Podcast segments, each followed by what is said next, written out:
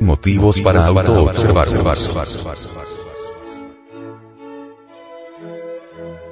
Para trabajar muy seriamente dentro de sí mismo debemos convertirnos en auténticos atletas de la autoobservación íntima, solo así podremos hacer esfuerzos conscientes que nos permitan apartar de nuestra psiquis los diversos elementos inhumanos que cargamos dentro.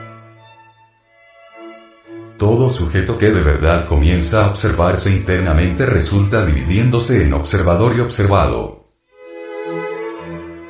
Si esta división no se produjera entonces nunca daríamos un paso en el camino maravilloso del autoconocimiento.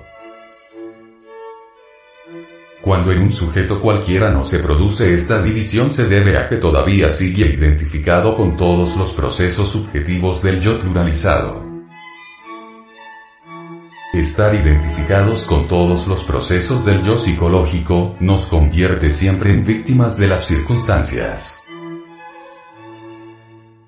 El gnosticismo nos invita a modificar las circunstancias de nuestra existencia, pero, ¿cómo podríamos modificar las circunstancias de nuestra vida si no nos conocemos a sí mismos?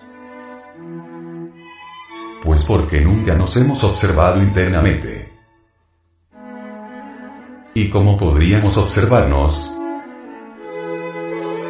Dividiéndonos previamente en observador y observado. Cuando alguien es capaz de dividirse entre observador y observado entonces podrá, por ejemplo, afirmar con gran énfasis. Este recuerdo lujurioso que tengo en estos momentos es un yo bestial que debo eliminar, este pensamiento de rencor hacia tal persona es un yo que me atormenta y que necesito desintegrar, este sentimiento que agita mi corazón es un yo animalesco que necesito reducir a polvareda cósmica, esto que estoy diciendo de fulano de tal es un yo calumniador que urge que lo aniquile, etcétera, etcétera, etcétera. Solo cayendo en cuenta de todo esto empezaremos a cambiar radicalmente.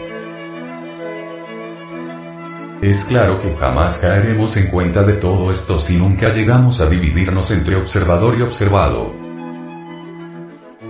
Porque si no nos dividimos entre observador y observado seguimos tomando todos nuestros procesos psicológicos como funcionalismo de un solo y permanente yo.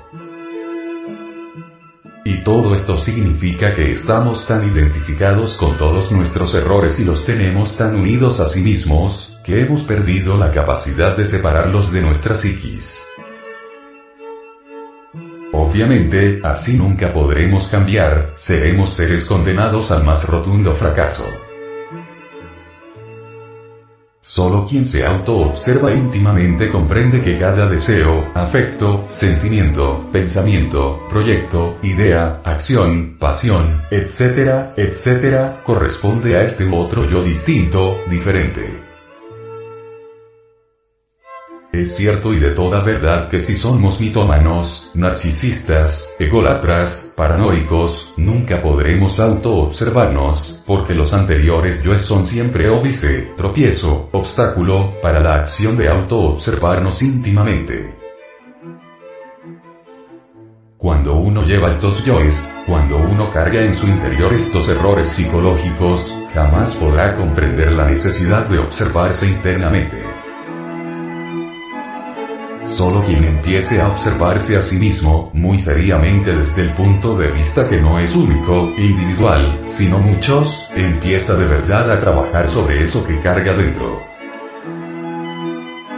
Pero si proseguimos con la idea absurda que somos uno, que poseemos un yo permanente, entonces el trabajo sobre sí mismo resulta algo más que imposible. Las personas que siempre se creen uno no serán capaces de separarse de sus propios yoes indeseables. Sujetos así, consideran a cada pensamiento, sentimiento, deseo, emoción, pasión, afecto, sensación, etcétera, etcétera, como funcionalismo inmodificable de su propia psiquis y hasta los justifican diciendo que tal o cual forma de pensar y sentir personal es de carácter hereditario, tradición de familia, de raza, etcétera, etcétera.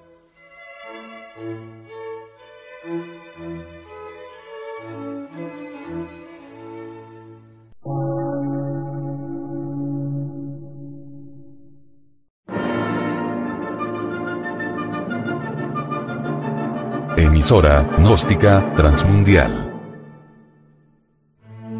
por una nueva civilización y una nueva cultura, sobre la faz de la Tierra.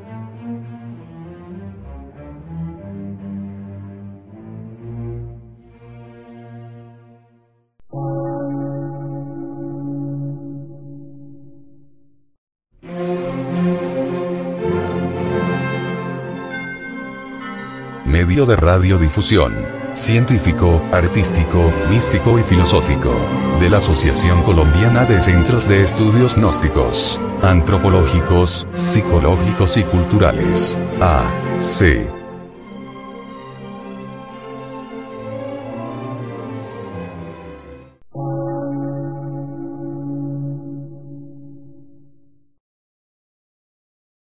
Lectura en movimiento. Difusión sin fronteras.